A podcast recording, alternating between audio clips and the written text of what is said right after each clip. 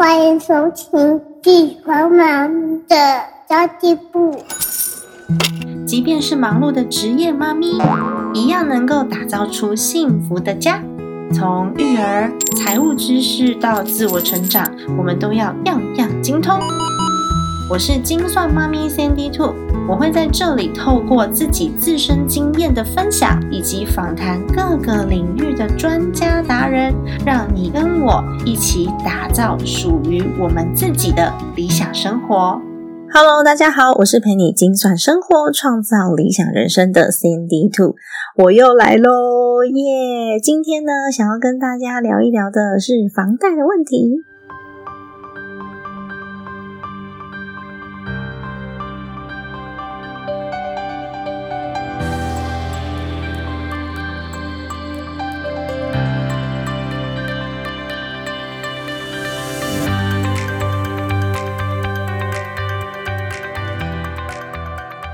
前一阵子，在我们的精算妈咪的群组里面，听到很多的朋友在讨论关于房贷跟就学贷款到底该不该早一点还完呐？其实这个议题呢，困扰了蛮多人，会从两个层面开始讨论哦。第一个是现实的层面到底是怎么样，第二个是心理层面，因为有的时候啊，比较嗯实际的做法，搞不好是反人性的，所以你就会觉得天呐，好不舒服哦。但是欠银行钱真的有这么糟糕吗？诶大家知道吗？其实啊，越有钱的人啊，可能是跟银行借的钱越多。例如，有很多房子的人，他们会有房贷，对吧？那有开公司的人，公司会融资。像你看哦，各大企业都有跟银行融资的记录。台积电呢，更是。大家可以去查查哦，是破百亿的融资金额哦。为什么要大举跟银行借钱呢？其实呢，这也是跟我们现金流有很大的关系哦。那你说，哎，那是企业耶，我们家里面应该不需要这样吧？坦白说，家就是一个小型的企业嘛。我们也有支出啊，我们也有收入啊，我们也需要现金流的周转，来让我们的财富可以得到比较有效的应用。所以今天我要讲讲的是，我好想要借一百年的房贷哦，你知道为什么吗？虽然说这几年房贷真是。利率开始涨，对吧？那大家买房的这个房价也是高居不下，买房压力越来越大。那房屋的贷款为了减轻大家这个每个月要还款的压力，从二十年变成三十年，甚至是四十年的房贷，好像越来越长了耶。这对于想要拥有房子的年轻人来说，到底是好还是坏呢？今天呢，我针对的是客观的。这些条件来做判断哦。那如果你是那种心里面会觉得很矮油、很不舒服的，不想要欠钱的，会有负担的，那就不在此限哦。那么我先讲讲优点好了。客观的来说，这种长期限的房贷是有一些优点的，例如它的月付款降低。很实际吧，就是你每个月要付出去的钱没有那么多，所以我比较有机会去买到房子。月付款降低，贷款一千万，如果房贷只有二十年，我们用嗯中国信托的利率来算好了。诶因为我有在中国信托写专栏，所以帮忙打广告一下哦。中国信托的年利率现在房贷是一点九四来做计算。我们用本利摊还来算好了，比较没有那么复杂。那你每个月就必须还五万零三百零五元，哇，五万多块耶！每个月要付出去是压力极大的一件事情，等于一个人的薪水。那另外一个人的薪水，就双薪家庭的话，另外一个人的薪水就是全部来要来支付家用，所有人的家用了。可是如果用四十年来计算。本利摊还一个月是两万九千九百六十八块，我们算三万块好了，五万减掉三万，那差额是多少？就是两万，对吧？每个月月付少两万，支出少两万，压力小很多。那压力比较小的情况之下，我每个月如果可以持续付款，那至少我还是有机会，只要我存够了头期款，我就有办法买房子。这是第一点哦。第二点，我的住宅的成本是可以预测的，因为假设我们假设这间房子不是投资房，是你自己要住的，那么比起房东涨你房租这种，你不知道什么时候会涨，然后你也不知道它会涨多少，这种不可预期的状况来说，反而房贷会让你可以嗯预期到你每个月要付出的住宅成本是多少，比较不会恐慌，因为你知道房东有可能他一涨涨几成你也不知道，然后都是他说了算，不然你就要重新找房子，对吧？所以第二个就是住宅成本是可以预测的。第三呢？是大部分的房子，我是说大部分哦，不是说全部哦。然后或者是特殊状况，大部分是可以有抗通膨的作用的。这个大前提是通货膨胀让房价越来越高。我们排除掉极端状况，什么叫极端状况？就是假设今天真的诶两岸的状况很不好，所以呢我们被攻击了，那么。有可能房价会跌。如果排除这种极端状况的话，我们从过去到现在看到这个通货膨胀是让房价越来越高的。所以假设我们跟银行借钱，我借一千万，对不对？所以我要付出一点九四的贷款利率，四十年总利息是四百三十八万。哎，你会想说，哇塞，四十年我这个利息付了四百多万掉，哎，好夸张哦，这是一个很巨额的金额，哎。可是你知道吗？四十年，这每一年都在通货膨胀哦，所以房屋本身贷款是越来越少的，因为你一直在还，一直在还嘛，所以你的贷款是会变少的。但是通货膨胀导致的房屋，它有可能价值在这四十年间就会高过。一千四百三十八万，也就是说，我借了一千万，利息是四百三十八万。但是我的房子啊，如果涨到一千四百三十八万的时候，其实你也不亏，因为它的确是具有抗通膨的效果。基本上，嗯，房地产啊、土地呀，只要你不要选到真的很夸张、很烂的标的，基本上都有这样子的效果。那么讲一讲缺点好了。嗯，缺点就是还款期限很长。刚刚讲优点是还款期限长，缺点也是还款期限长，一直有贷款在身上，所以每个月就会有些压力。我们必须持续要有现金流，不能够轻易的失业，甚至到退休可能都没有办法还完这笔钱，就会觉得压力颇，甚至可能需要让自己的小孩来承担这一笔贷款哦。那其实我觉得这一点啊。即便你是租房，你也不能轻易失业，因为你是租房子的话，如果你租金付不出来，那一样没有地方住，所以跟你贷款还不出来是一样的结果。那第二就是利息成本很高，像刚刚讲的，贷款一千万，如果房贷是二十年。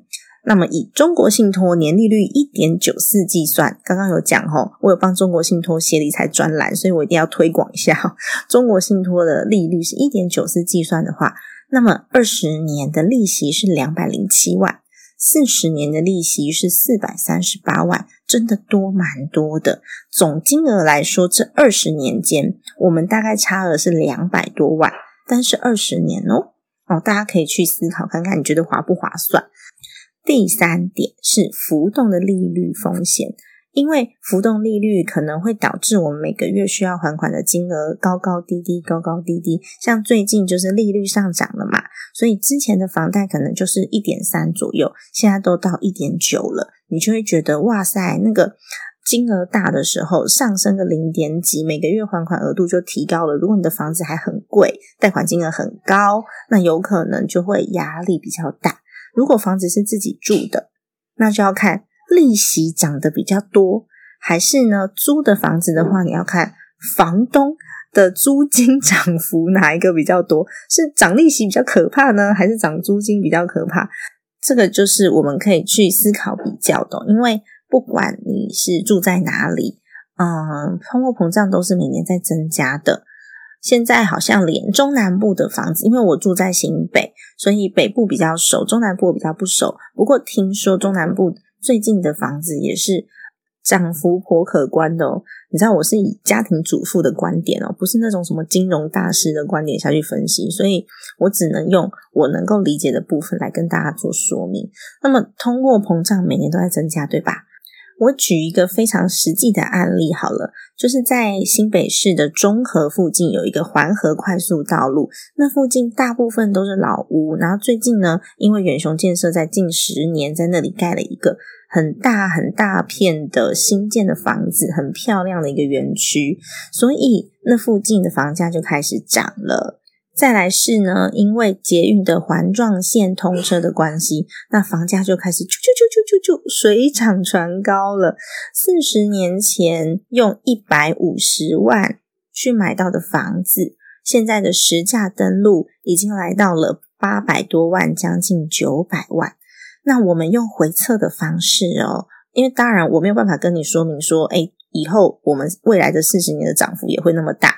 不过，我们以实际案例来做回测，然后我来跟你解释为什么贷款期限长不要害怕哦。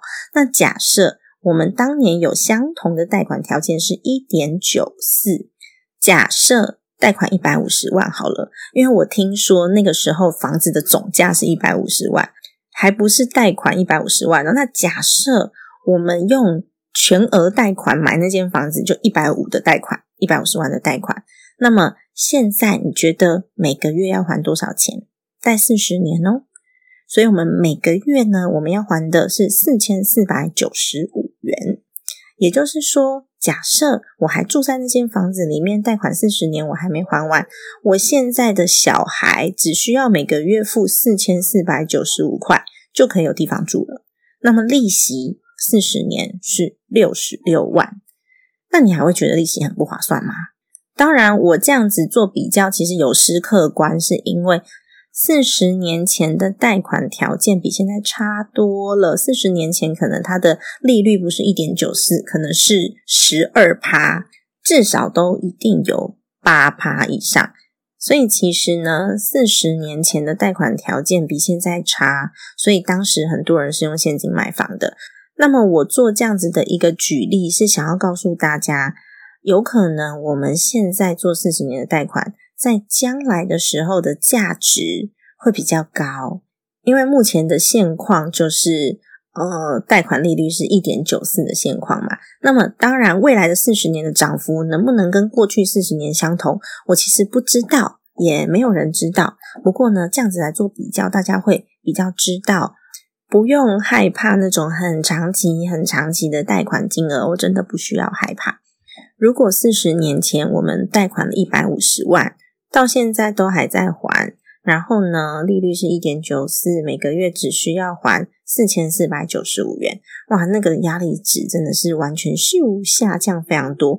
现在在台北租房子，应该随随便便套房都要一万五千块一个月了吧？你知道吗？四四九五这样就可以租几个月啊？你住三个月都还有找零钱呢，所以其实真的不需要害怕。那另外，我想要跟大家科普一下哦，其实，在这个世界上，有很多国家的房贷是超过一百年的，一百年哦，还有一百零几年、一百一十年的这种世纪房贷，大家欢迎上网查询，这是存在的事实。这些国家主要集中在北欧、挪威、瑞典。那他们会设计这种超过一百年以上的房贷，主要是为了让大家都可以降低买房子的压力，让大家都可以有自己的房子可以住。那对银行来说呢，是优点也是缺点哦。对银行来说，它的收益比较稳定，因为它一个合约签下去就是一百年，一百年就将近三代嘛。对银行来说呢，它是比较稳定的。不过缺点就是。资金的流通性比较低一点点，所以呢，其实呢有好也有坏嘛。那假设今天台湾的房子也可以贷款超过一百年，爷爷买的房子贷款还到孙子辈，诶，那时候呢肯定便宜很多。那当中你可能会问说，那像我的房子一百多年，这还能住吗？Oh my god！你可以换房啊。没有人说这一百年来你通通都不能换房，可是你如果已经有房了，你就有资产了，你就可以用这个资产再去换另外一个资产，这就是价值交换的概念，对吧？那么如果说我们的房贷从爷爷辈，然后爸爸还到孙子辈，那肯定便宜非常非常的多。所以那些国家是诶房价比较高了，所以大家都买不起的时候，延长房贷就是一个很好的解方。瑞典曾经呢还有平均还款的年限高达一百四十年过，那当然现在好像调整成一百零五年还是一百零六年了，但是曾经他们是可以还到一百四十年，一百四十年是四代还不是三代哦。如果到最后啊，你的房贷真的还不起了，顶多房子就是被卖掉。但是你的房子啊，房贷拉长到一百多年，不要说一百多年好了，说四十年好了，拉长到四十年，你有可能每个月还款的金额比你在外面租房子还划算。那租房子是丢进水里，房东不会还给你，但是。房贷呢？假设你最后房子被拍卖掉的话，你也可以把它当成就是租房丢进水里，房东不会还给你一样的概念。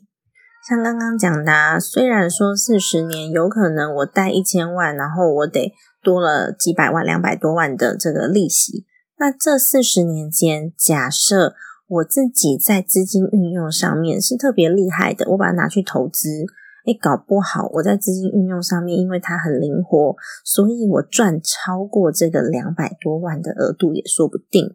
那么台湾现在很多银行的规定啊，据说针对那种四十年最长期的房贷，其实审核的门槛蛮高的，它需要符合很多条件，例如说你一定要是首购，然后年龄不能超过三十五岁，然后嗯，你的。每个月的收支比银行要审核，屋龄银行要审核，担保品就是房子本身，它可能需要在比较精华的区域，流动性要比较好的担保品，叭叭叭之类的。可能我们就算想要借四十年，也没有这么好借。所以呢，这一集主要是告诉大家，不要去害怕长年期的房贷，你也不要觉得它是你的负担。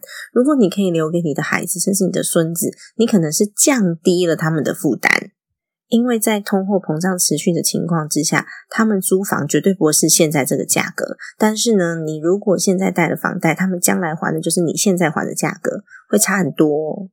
那房贷其实期限也不是越长越好，因为要看你自己的目的是什么。如果你想要运用这个房贷的话，你可能早一点还完，然后房屋的价值再增贷出来，可以做其他不同的运用，其实也是一个还蛮不错的方式。